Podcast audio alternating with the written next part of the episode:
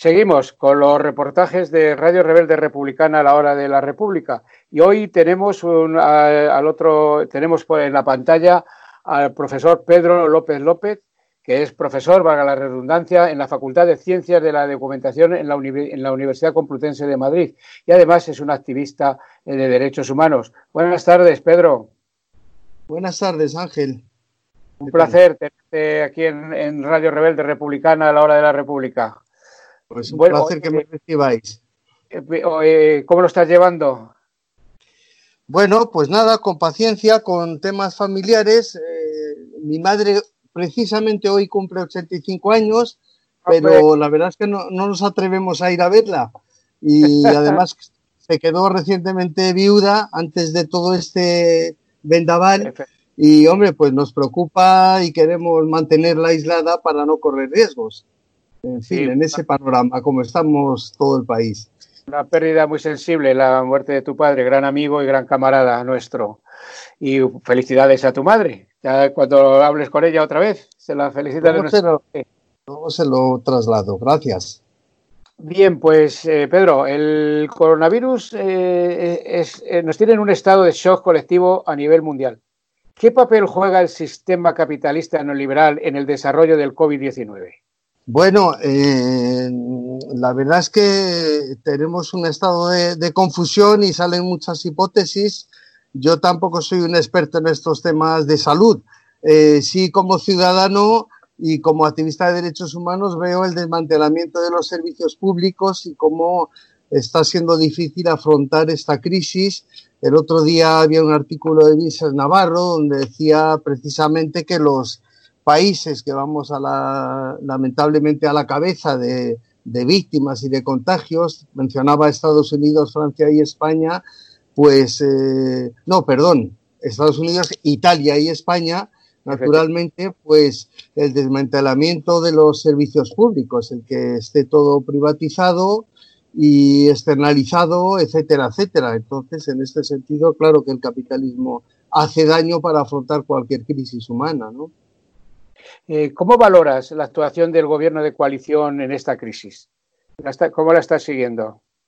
Bueno, eh, yo eh, me es difícil valorar algunas de las medidas, ¿no? este tema del confinamiento hasta dónde tiene que llegar. Eh, lo que sí parece claro que debe haber unas presiones tremendas, ya no solo por parte de los partidos políticos de la oposición y de la derecha, sino también por el propio capitalismo, por, los propios poderes económicos, como hemos visto en Italia, eh, qué presión han ejercido las empresas y la patronal para que eh, para evitar un confinamiento que perjudicaba intereses de las empresas grandes. Sí, la, eh, porque la política de recortes y, privatizaciones del Partido Popular nos llevan a este estado de precariedad en la sanidad pública. En sus eh, ¿Priman más los beneficios del capital por encima de los derechos de los ciudadanos? Pues sí, eso es lo que parece y eso es lo que es el esquema capitalista en, esta crisis y en las demás, ¿no? También la de 2008 y, en fin, también en las demás. Priman siempre los intereses empresariales por encima de los derechos ciudadanos. Así es. Sí, recientemente has escrito un artículo muy interesante titulado eh, Crímenes del capitalismo en tiempos de, coronavirus.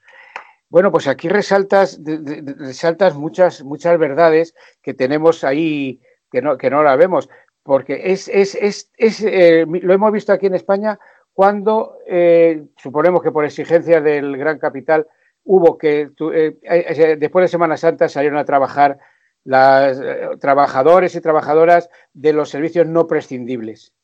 Esto ha, sido una, ha habido una presión ahí fuerte por parte de, las, de los intereses del capitalismo neoliberal. Bueno, hombre, a través de declaraciones de, de responsables empresariales, digo, de asociaciones y demás, se puede intuir. Yo tampoco tengo una información muy privilegiada, yo no soy un, en fin, no tengo ningún foco ahí informativo importante más que los medios alternativos, como sois vosotros y otros medios, que es por donde más nos vamos enterando de muchas verdades, ¿eh? porque, bueno, el sistema mediático en manos de poderes económicos, pues ya sabemos lo que nos manipula la información, cómo tergiversa, cómo oculta, etcétera, etcétera. Así que, pues a través de medios como vosotros nos vamos enterando de las presiones ¿eh? y vamos atisbando, porque tampoco tienes muchas veces información de primera mano. Eh, sí, eh, Pedro, libertad de expresión y bulos. ¿Eso cómo se puede compaginar?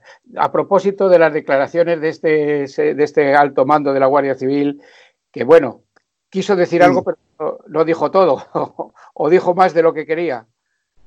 Bueno, creo, creo que lo que lo que han comentado hoy, no estoy siguiendo mucho, en fin, punto a punto la información, porque la verdad es que es un poco ya eh, que te aturde, ¿no? Pero creo que lo que han salido en su defensa diciendo que quería decir el Estado y no el gobierno, bueno, sería un, un pequeño atenuante, ¿no? El escenario es muy complicado con la información, primero porque hay un exceso de información tremendo que no tenemos capacidad para digerir. Es decir, el ciudadano está aturdido con tanta información y desinformación, porque está todo en el mismo saco. Y ya hablando de la libertad de expresión, eh, Armand Matelar comentaba en algún artículo y en algún libro cómo ha ido derivando de un derecho del ciudadano o de los ciudadanos a un derecho de las empresas. Y en ese derecho, en ese pretendido derecho comercial de expresión entra la publicidad, por ejemplo. ¿eh? Había un proyecto de directiva hace unos años para que la publicidad costara como información y fuera protegida también como derecho a la información. Entonces, bueno, estamos en este, en este escenario tan confuso de información y desinformación. Todo entra en el mismo saco y es complicado, es muy complicado. Eh, ha venido a complicarlo también este, este supuesto delito de odio, que no, creo que no es un delito identificado individualmente, sino que es un agravante, ¿eh? pero cómo se puede manejar de muchas maneras y muchas veces se distorsiona o se tergiversa eh, propuestas que pueden tener su sentido. El delito de odio, pues en principio nació como respuesta a, o para proteger a colectivos vulnerables pero claro, ya vemos que delito de odio puede ser la policía, eh, es la policía, pero no son los taxistas o no son otros colectivos que todos de vez en cuando podemos tener una mala expresión, ¿no? El caso es que eh, así se tergiversa todo esto, ¿no? Y, es muy difícil, todos caemos en, en, rebotar, todos somos cómplices a veces de rebotar un bulo también, porque muchas veces se te cuela no tienes herramientas. Efectivamente, sí, los, los, llegan, los llegan y los rebotamos por 40, por 40 canales diferentes, sí. ¿Es incompatible el capitalismo y la democracia? Pues yo creo que sí. Eh, este intento de adoctrinamiento, ya sabemos que sectores denuncian eh, denuncian adoctrinamiento, ¿no? Son sectores especializados en adoctrinar, ¿no? Entonces, pareciera que mercado y democracia tienen que ir de la mano cuando no tiene nada que ver uno con el otro, ¿no? Eh, y mercado y derechos humanos, es decir, el comercio, por supuesto que tiene una, ha tenido un papel importante históricamente en el desarrollo de la cultura, de, de derechos, etcétera, etcétera. Pero claro, democracia y mercado no, no van de la mano necesariamente. Ya vemos como los poderes económicos protegen dictaduras cuando viene al caso y cuando viene al caso pues denuncian que puede haber excesos y puede haber una base de denuncia, pero todos sabemos que aquí el coco es, en materia de dictadura, es por ejemplo Venezuela y no Arabia o Guinea, ¿eh? cuando hay intereses petroleros y cuando las petroleras multinacionales no tienen problemas para sacar el petróleo, pues ahí no, ahí no hay ninguna denuncia de dictadura, ¿no? Bueno. Sí, cuando, cuando oímos, por ejemplo, hasta la extrema derecha española acusar a este gobierno de socialcomunista, ¿qué, qué, sientes, Pedro? ¿Qué sientes cuando oyes decir esto? Hombre, los que estamos, eh, somos comunistas o cercanos al comunismo, pues realmente no sabes si soltar una carcajada o indignante de indignarte por, por, por tamaño cinismo ¿no? y tamaña hipocresía, ¿no? Realmente este gobierno no tiene nada de comunista, pero bueno, ya vemos en Estados Unidos también cómo llaman comunistas a personas ligeramente socialdemócratas, ¿no? Sí, eh, la gestión que está haciendo el gobierno de esta, de esta crisis tan grave, eh, al querer asumir todo el, todo el poder en el, en el gobierno, teniendo en cuenta las 17 comunidades más dos ciudades autónomas, con 17 modelos de sanidad, 17 modelos de educación, 17 modelos de justicia. Ha sido acertado esto porque las comunidades parece que se están saliendo cada una por su lado. Bueno, eh, supongo que es complicado, efectivamente gestionar una crisis como esta, vamos, tampoco me gusta la, crítica fácil, ¿no? Es decir, yo hay cosas que tengo claras y cosas que no tengo tan claras. Eh, no me gustaría verme en el papel de Pedro Sánchez, desde luego, que creo que, que es tremendo, ¿no? Y yo no sé muy bien, supongo que las autonomías pues han tenido sus aspectos positivos y también puede haber eh, eh, aspectos negativos, ¿no? Y yo es, a mí se me escapa en la gestión de una crisis como esta, eh, hombre, lo que es lamentable, y yo no soy ningún, en fin, que Pedro Sánchez no es mi héroe, ¿no? Pero a veces, claro, cuando ves a, a colectivos, a partidos y a sectores tan de derecha o de extrema derecha, pues realmente tampoco quieres estar ahí con ellos, ¿no? Haciendo la ola. Sí, porque si los llamamientos, llamamientos, por ejemplo, desde la extrema derecha a que este gobierno dimita y se haga el cargo de ello los militares. Llamamientos de un militar, un militar que dice a Pedro Sánchez vas a pagar siete veces el mal que están haciendo los españoles. ¿Estamos, estamos en, un estado, en un estado paramilitar o premilitar? Bueno, parece que ciertos sectores siguen teniendo bastante fuerza en el ejército y en las Fuerzas Armadas. ¿eh? Eh, recordemos estos, estos, este grupo de WhatsApp de policías municipales con Manuela Carmena.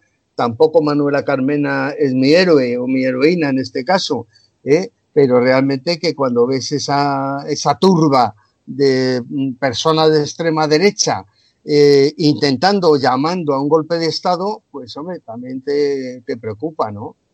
Naturalmente. Pero bueno, ahora los golpes de Estado, como ya hay otra agenda, ya no van, no van con tanques, ¿no? Como hemos visto últimos golpes de Estado eh, en Latinoamérica y en, fin, en otros países, ¿no?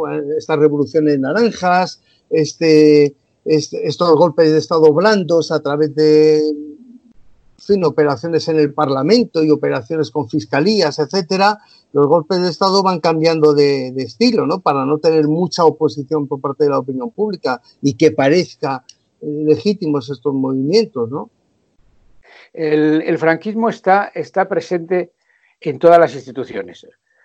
¿Compartes esta opinión de que el franquismo está en la, en la judicatura, en el ejército? Que, eh, o sea, Franco murió, a Franco se, le, exhumó del Valle de los Caídos y, resulta que está impregnado todo. ¿Cómo lo ves? ¿Cómo lo valoras? Bueno, pues eh, hace poco he leído un libro y, además mm, no lo sabía, pero eh, es de un exalumno de la facultad nuestra, de las ciencias de la documentación, Antonio Maestre, el libro de franquismo SA, ¿no? Eh, claro que el franquismo sigue presente, las familias que se enriquecieron por el apoyo al franquismo están ahí en el IBEX 35 y esos poderes ahí están. En la justicia, pues lamentablemente también hay mucha extrema derecha y en las Fuerzas Armadas también hay mucha extrema derecha. Realmente es muy preocupante. Sí, es para, preocuparse. Sí, el, conflicto catalán. Eh, ahora está, un, poco, parado por, aquello esto, pero bueno, está ahí. Eh, ¿Crees que se debe reanudar esa mesa que tenían, que tenían hecha el gobierno y Cataluña pese a que estamos en un programa, en un proceso sanitario muy grave? Bueno, el tema de Cataluña para mí también es muy incómodo porque, en fin, eh, no me gustan los nacionalismos para ser, no sé, un poco como principio general, no me gustan las apelaciones a, a las patrias, entonces es complicado. Otra cosa es que esté de acuerdo con el nivel de represión o con calificaciones como delito de rebelión, etcétera. A mí me parece que hay una sobreactuación por parte del gobierno central, supongo que también presionado por estas fuerzas a las que aludíamos antes. Eh, pero bueno, claro, creo que por supuesto debe haber diálogo, en todo caso. Sí, el diálogo, el diálogo siempre, siempre es bueno. Oye, Pedro, el mundo está en manos de, una gente como Donald Trump o como el iluminado presidente de Brasil, Bolsonaro. ¿A dónde nos puede llevar la política de estos personajes? Bueno, pues, eh, pues, pues al abismo, eh, al abismo. Me estoy acordando de una frase, no sé si era el presidente de, Argentina hace, hace años, este Menem, ¿no? que, dijo en un discurso, estábamos al borde del abismo y hemos dado un paso al frente, ¿no? Pues, eh, en fin, cuando ves a estos psicópatas o sociópatas, pues como efectivamente, como Trump como Bolsonaro, o como este de Filipinas, eh, Duterte, creo que es el nombre, ¿no? Eh, disparando a quien se salte el confinamiento, pero disparando a muerte directamente. Cuando ves que estos tipos, en muchos casos, tienen gran apoyo popular, y ves que esta oleada de extrema derecha, no solo de nuestro país, pues eh, es, muy inquietante, es muy inquietante. Eh, yo estoy muy preocupado, no soy ningún optimista, tampoco los, que nos dedicamos a la enseñanza queremos transmitir pesimismo, pero realmente es complicado ser optimista. En fin, siempre hay, respuestas cuando decir, hay sectores populares y de la sociedad civil que, que, avanzan a pesar de estas crisis y de estas amenazas, pero es muy preocupante. Sí, eres un activista en derecho, de derechos humanos. Eh, ¿Los derechos humanos gozan de buena salud? No, no gozan de buena salud, porque, eh, claro, eh, el poder ejecutivo que puede tener una organización como Naciones Unidas, que tendría mucho que mejorar. Es decir, yo en esto muchas veces cuando se hacen críticas merecidas, pero hay que ver también a, dónde se quiere llegar con la crítica, ¿no? Se puede criticar al Estado, yo no soy anarquista, creo que no puede desaparecer el Estado, pero que hay que mejorarlo. Eh, en el escenario internacional, pues claro, Naciones, creo que debería haber unas Naciones Unidas con capacidad de ejecución, pero realmente no tienen capacidad, no tienen fuerza. Mm, ¿Cómo va a llamar, por ejemplo, la Corte Penal Internacional, aunque no depende orgánicamente de Naciones Unidas, pero por hablar de un escenario internacional, digamos, racional, pues no puede llamar a, Bush, por ejemplo, por el tema de la guerra de Irak, ¿no? Habiéndose cometido ahí un delito de agresión que es el delito más grave que puede cometerse en derecho internacional. Y así se expresó el Tribunal de Nuremberg cuando juzgó a, ese ramillete de nazis, ¿no? Eh, que, el, crimen de agresión englobaba a los demás, eh, los crímenes de lesa humanidad, los crímenes de guerra o incluso el genocidio. Entonces, eh, no tiene capacidad, no tiene fuerza Naciones Unidas para muchas cosas, ni en materia de cultura, ni en materia de crímenes, ni en materia de salud, aparte de las corruptelas que pueda haber por ejemplo, con la Organización Mundial de la Salud, los intereses de las farmacéuticas, quiénes son los asesores, quiénes. Pero eh, luego también estoy pensando en una figura como Jan Ziegler, que es un sociólogo que estuvo ocho años como relator para el derecho a la alimentación, que tiene unos libros estupendos, y bueno, cada vez que sale alguien con este tono que inevitablemente va a, a criticar políticas de las multinacionales políticas de la Organización Mundial de Comercio eh, a Estados Unidos como, como potencia mundial, bueno, pues estas personas reciben una campaña de desprestigio por parte de especialmente de Estados Unidos que es tremenda, ¿no? Entonces, pues bueno, Naciones Unidas creo que es necesaria. De hecho, el precedente de Naciones Unidas, la Liga de Naciones, la Sociedad de Naciones, pues fracasó en evitar la Segunda Guerra Mundial y entonces, pues nada, eh, cesó, pero hubo que sacar otra organización. Si Naciones Unidas eh, cesa, pues habrá que pensar en otra organización y darle más poder de actuación, claro. Pues has pensado en la Organización Mundial de la Salud. El Donald Trump, el, personaje este, ha retirado ahí su subvención, así por la no sé cuántos millones de, dólares. Esto es una sí, eh, claro, eh, claro, Donald Trump es que es un personaje tan difícil de calcular qué, puede hacer, ¿no? Es como un mono con una cuchilla, ¿eh? pero sí, Estados Unidos, no solo Donald Trump, también ha hecho ese tipo de gestos, por ejemplo, con la UNESCO, ¿eh? Eh, hubo hace unas décadas un informe para un nuevo orden mundial de la información y la comunicación, dirigido por no sé qué, McBride, y entonces Estados Unidos se cabreó porque se defendía ahí otro modelo informativo y eh, Estados Unidos se enfadó y retiró efectivamente la financiación a la UNESCO. Es decir, cada vez que a Estados Unidos no le gusta algo de Naciones Unidas, la petardea como puede. La misma Corte Penal Internacional, eh, como digo, aunque orgánicamente no está vinculada, pero bueno, es, eh, el mismo escenario, pues Estados Unidos hizo todo lo posible para que no entrara en marcha. Contra todo pronóstico, en 2002, si no me equivoco ahora mismo, entró en, funcionamiento, después de que el Estatuto de Roma, que aprueba la Corte Penal Internacional, fue aprobado en 1998. Estados Unidos hizo lo que pudo para que no entrara en funcionamiento. Una vez que entró en funcionamiento, lo que ha hecho es seguir otra vía, mejor meterse y boicotear desde dentro. Quiero decir que es su política con todo lo que sean Naciones Unidas y alrededores. Eh, derechos humanos y memoria histórica española. Eh, eh, se está persiguiendo a los crímenes del franquismo desde Argentina. ¿Estás, ¿Estás siguiendo esto muy de cerca? desde como activista de derechos humanos? Bueno, sí lo sigo porque yo, la relación con el tema de memoria histórica, no soy activo en ninguna organización, pero eh, estuve unos años de voluntario en Amnistía Internacional. Yo no soy de formación, no soy abogado, pero me metí en el equipo jurídico para aprender y para echar una mano en lo que podía. Y en aquellos años se estaba haciendo el primer informe de Amnistía Internacional sobre eh, los crímenes del franquismo. Entonces me interesé por el asunto y bueno, pues eh, me acerqué a este asunto bastante. Y, bueno, pues España no está cumpliendo con el derecho internacional, la ley de amnistía es ilegal para el derecho internacional, eh, España entró en la Convención contra las Desapariciones Forzadas sin ninguna intención de cumplirla, por supuesto, porque aquí es verdad que España somos los primeros en firmar acuerdos, otra cosa es cumplirlos, ¿no? Pero muchas veces ya ves que se firma o se ratifica una convención de este tipo, que es el término técnico, sin intención de cumplirla.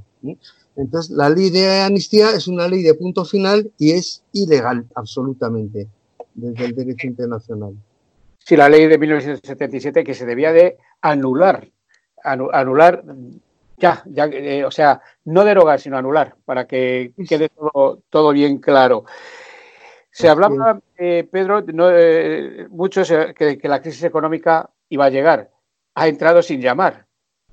¿Cómo, cómo, cómo, estás viviendo, cómo valoras esto desde tu posición de, profesor universitario y de, y de conocedor de la sociedad? esta segunda crisis económica es que vamos a vivir sí. Eh, decir, esta segunda crisis económica que nos va a venir ahora, ¿no? O, que, ya... Eh, que ya está aquí, sí, ya está aquí asomándose. Bueno, esta mañana mismamente eh, nos adheríamos como Asociación Pro Derechos Humanos de España, yo estoy en la Junta Directiva con otra serie de compañeros y compañeras, a una iniciativa para que hubiera una renta no es una renta básica exactamente, porque la propuesta de renta básica universal es otra, pero para que haya una renta eh, mínima, no me acuerdo ahora el término exacto cuál es, para, por lo menos, desde aquí hasta finales de año, para colectivos necesitados. Eh, bueno, va a haber muchas penalidades. Hay mucha gente que se está quedando en paro. Supongo que se aprovechará eh, en este escenario que al mismo, mismamente tú decías al principio de, de shock, ¿eh?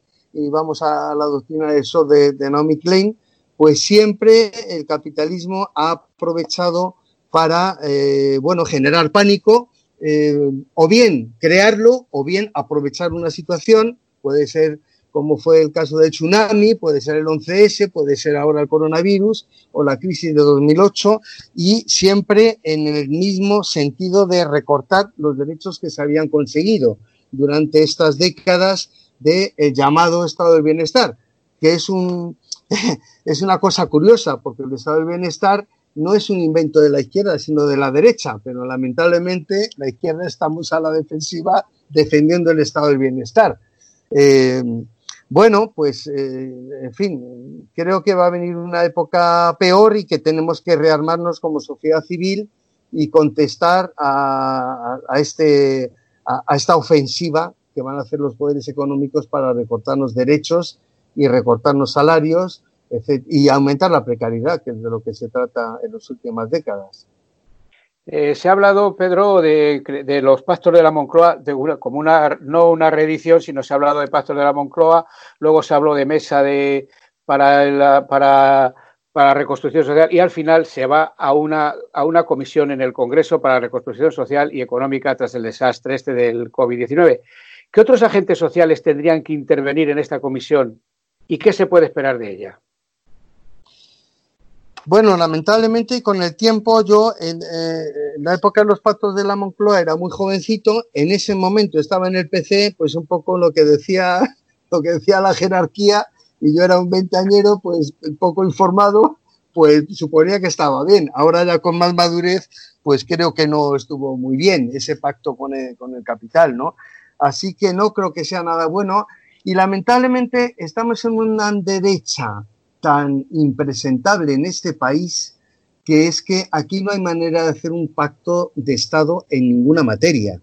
Es decir, eh, ni en educación, por ejemplo, con el tema de la educación privada, las concertadas, etcétera, etcétera. Bueno, uno de los temas que además eh, tú y yo hemos medio coincidido, Ángel, es en Europa laica. Es decir, el tema los temas del laicismo es otro, otro capítulo de, de activismo, ¿no? Eh, aquí en España es muy difícil hacer un pacto con esta derecha en ninguna materia, porque es claudicar de cualquier principio y de cualquier, eh, en fin, en materia de derechos humanos, desde luego, no se puede avanzar con un pacto con la derecha. Es imposible. Si es que además, eh, cuando se hablaba de aquello, al recordar los pactos de la Moncloa, ahí estaban los sindicatos, que digamos, con, justamente como acabas de decir, con la retrospectiva del tiempo, los sindicatos en aquel momento eran muy fuertes y la izquierda también era muy fuerte, cosa que no ocurre ahora. Con lo cual, yo no sé si en esta comisión del Congreso van a estar los sindicatos, los agentes sociales, como decía Pedro Sánchez. ¿Debían de estar ahí los sindicatos, aun con su debilidad? Supongo que sí, formalmente sí. Lo, que pasa es que yo no espero nada bueno de, de esto, no espero nada bueno, desde luego. Sí, otro, eh, otro, otro tema, Pedro, y porque ya estamos en el límite del tiempo que nos, había, que nos han asignado nuestros compañeros de la parte técnica de Radio Rebelde Republicana y en, este, en estos reportajes Radio Rebelde Republicana, Hora de la República. Crisis de sistema, la corona en sus horas más bajas. ¿Cuál es la salida política a todo esto? ¿Te refieres ahora a la monarquía? Ahí está. bueno, pues la salida, pues, sería por Francia. La, corona, la corona, he dicho la corona, te he dicho la monarquía, por aquello de la corona. Bueno, es igual, sí, sí. Ya. Pues bueno, pues vamos a ver. Eh, en fin, la verdad es que es una vergüenza que esté protegida y esté blindada de esta manera, ¿no? Eh, bueno, eh, eh, un libro de referencia ha sido muchos años, el libro de Rebeca Quintana, esta biografía, ahora no, recuerdo el título exacto, de Juan Carlos I, que fue publicado primero con seudónimo, no recuerdo los títulos de los dos libros. Y, Patricia Esberlo, era, era el seudónimo. Sí, sí, no recuerdo el, título del primer libro. Juan Carlos I eh, este es el segundo, que la actualización, claro, del libro. Y bueno, cuando... El otro había que descargarse de las redes, el primero. Exactamente, exactamente. Bueno, no, yo lo, yo lo pedí a la editorial Ardivecha y lo ah. recibí. Sí, sí, sí. Y luego, luego estaba descargando, eh, se podía descargar de las redes.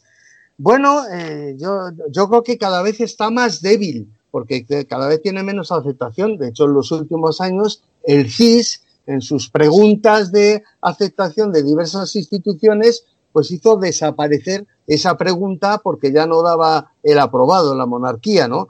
Yo creo que está muy débil. Eh, en fin, me encantaría que terminara, pero, pero, pero no, más débil estamos desde la izquierda, desde luego. En fin, eh, la salida es que terminemos con, termine este país con esta monarquía tan impresentable, que es ilegítima desde un punto de vista formal y luego desde un punto de vista también, digamos, empírico. Es decir, eh, Juan Carlos I ya no solo es que estemos en contra los republicanos de la monarquía, como es lógico, sino que es que además es un personaje tan impresentable, pero bueno, aquí tenemos ahora su sucesor que parece más presentable, pero yo no sé si es más, mm, si está más limpio, no parece que esté muchísimo más limpio.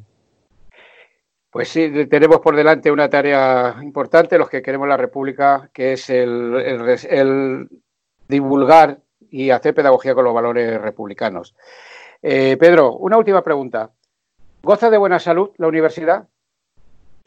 No, no goza de buena salud, eh, porque la universidad pues también ha sido lanzada con apoyo de o, muy poca oposición por parte de rectores que deberían rectores que supuestamente son o han sido de izquierdas y no han se han enfrentado lo suficientemente a este proceso del plan de Bolonia, ¿no? que ha sido la introducción de la mercantilización en el conocimiento mm, académico, en la investigación, etcétera, etcétera. Aquí se apela muchas veces a eh, la colaboración público-privada y eso es el abrazo del oso, ¿eh? porque si, una, si unos laboratorios farmacéuticos financian a un, eh, a un departamento de la Facultad de Farmacia, pues van a, van a forzar las publicaciones, se va a publicar lo que interese o lo que no interese, depende de la línea del laboratorio farmacéutico, en fin, te impone sus intereses y no los intereses académicos, ¿no? En fin, la universidad tenía eh, mucho que corregir, pero desde luego la línea que apunta el plan Bolonia y las líneas que se apuntan como soluciones son para empeorarla y lanzarla más en brazos del capital privado y en brazos de los intereses privados. Sí, te decía última pregunta, pero surge otra. ¿Ha sido un acierto crear, crear un ministerio de universidades con el profesor Manuel Castel, que creo que tú también conoces, igual que conozco yo? Bueno, conocí, hombre, conozco su obra y eh, más o menos, ¿no? Eh, vamos, es un sociólogo de, de, referencia, desde luego, hombre, más presentable que el ministro Ver, mm, por supuesto. ¿eh? Pero bueno, es muy complicado porque yo en la época que mencionaba antes de Amnistía Internacional estuve muchos años en el, equipo de educación. Entonces tuvimos una entrevista con en aquel momento director general de universidades para que se diera más formación en derechos humanos en la universidad, como lo dice Naciones Unidas, no es una cuestión de activismo. ¿eh? Y el director general de universidades no apelaba más que a la autonomía universitaria, como que no se podía hacer nada cuando desde un ministerio eh, continuamente sí se ensalzan valores como el emprendimiento. Entonces, quiero decir, eh, no tengo claro si es, un, buen, es una buena política un ministerio de universidades o no. No lo tengo claro, sinceramente. Si basta con una dirección general de universidades o requiere un ministerio. No lo tengo claro. Pedro López López, eh, admirado amigo, profesor de la Facultad de Ciencias de la Documentación de la Universidad Complutense de Madrid y activista de derechos humanos. Muchísimas gracias por participar en estos reportajes de Radio Rebelde Republicana a la hora de la República. Un abrazo. Muchas, gracias a vosotros, Ángel, y enhorabuena por vuestra labor. Gracias, Ángel. Salud y otra. Salud y